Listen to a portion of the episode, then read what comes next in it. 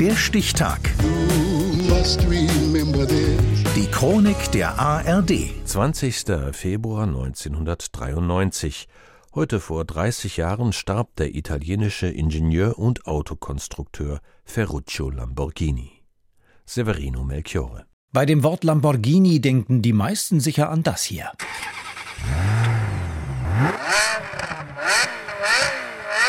Frank Sinatra hatte einen, Henry Ford und auch Grace Kelly. Dabei steht Lamborghini Mitte des 20. Jahrhunderts erstmal für das hier. Trecker, mit denen Ferruccio Lamborghini seine ersten Sporen verdient. Aufgewachsen als Bauernsohn in der Nähe von Bologna, hat er früh ein Faible dafür, an Motoren und mit Technik herumzubasteln. Lamborghini sagt über sich selbst: Die Mechanik lag mir im Blut. Im Zweiten Weltkrieg freut sich Mussolinis Armee darüber. Sie lässt den jungen Ferruccio immer dann an kaputte Panzer und andere Militärfahrzeuge, wenn alle anderen aufgeben. Lamborghini gilt mit Anfang 30 schon als absoluter Fachmann und macht nach Kriegsende ein Treckergeschäft daraus.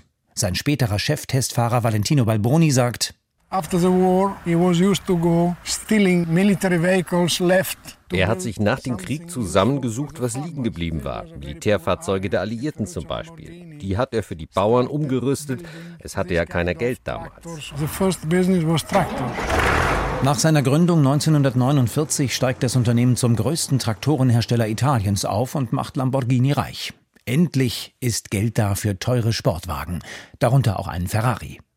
Eine kaputte Kupplung dieses Boliden ist angeblich der Grund, warum Lamborghini selbst auch Sportwagen bauen will. Es kursiert die Geschichte, dass Herr Enzo Ferrari Verbesserungsvorschläge macht, aber eine schroffe Abfuhr bekommt. Lamborghini-Testfahrer Balboni schildert das so. Enzo Ferrari hätte ihm gesagt, du bist ein Bauer und du bist ein Traktorenfahrer. Du musst nicht mit, äh, mit, unsere, mit meiner wunderschönen Ferrari beschweren.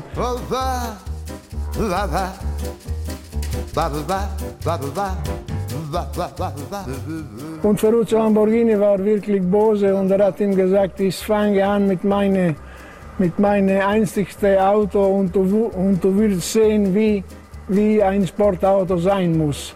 Vielleicht sieht Lamborghini in Sportwagen aber auch nur eine gute Möglichkeit, seine Traktorfirma bekannter zu machen. 1963 bringt er mit dem 350 GT seinen ersten Renner heraus.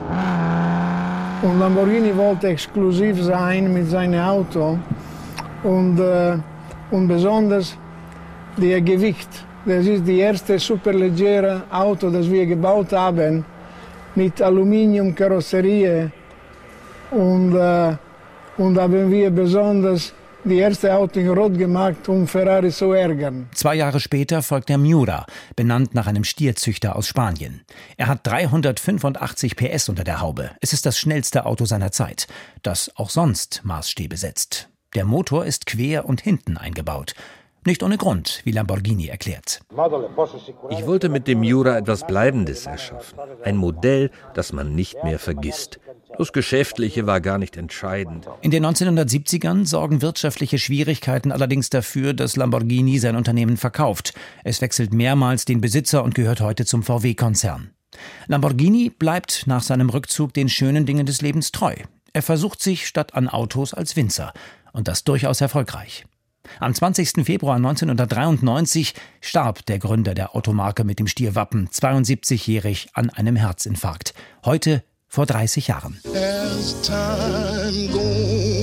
Der Stichtag. Die Chronik von ARD und Deutschlandfunk Kultur. Produziert von Radio Bremen.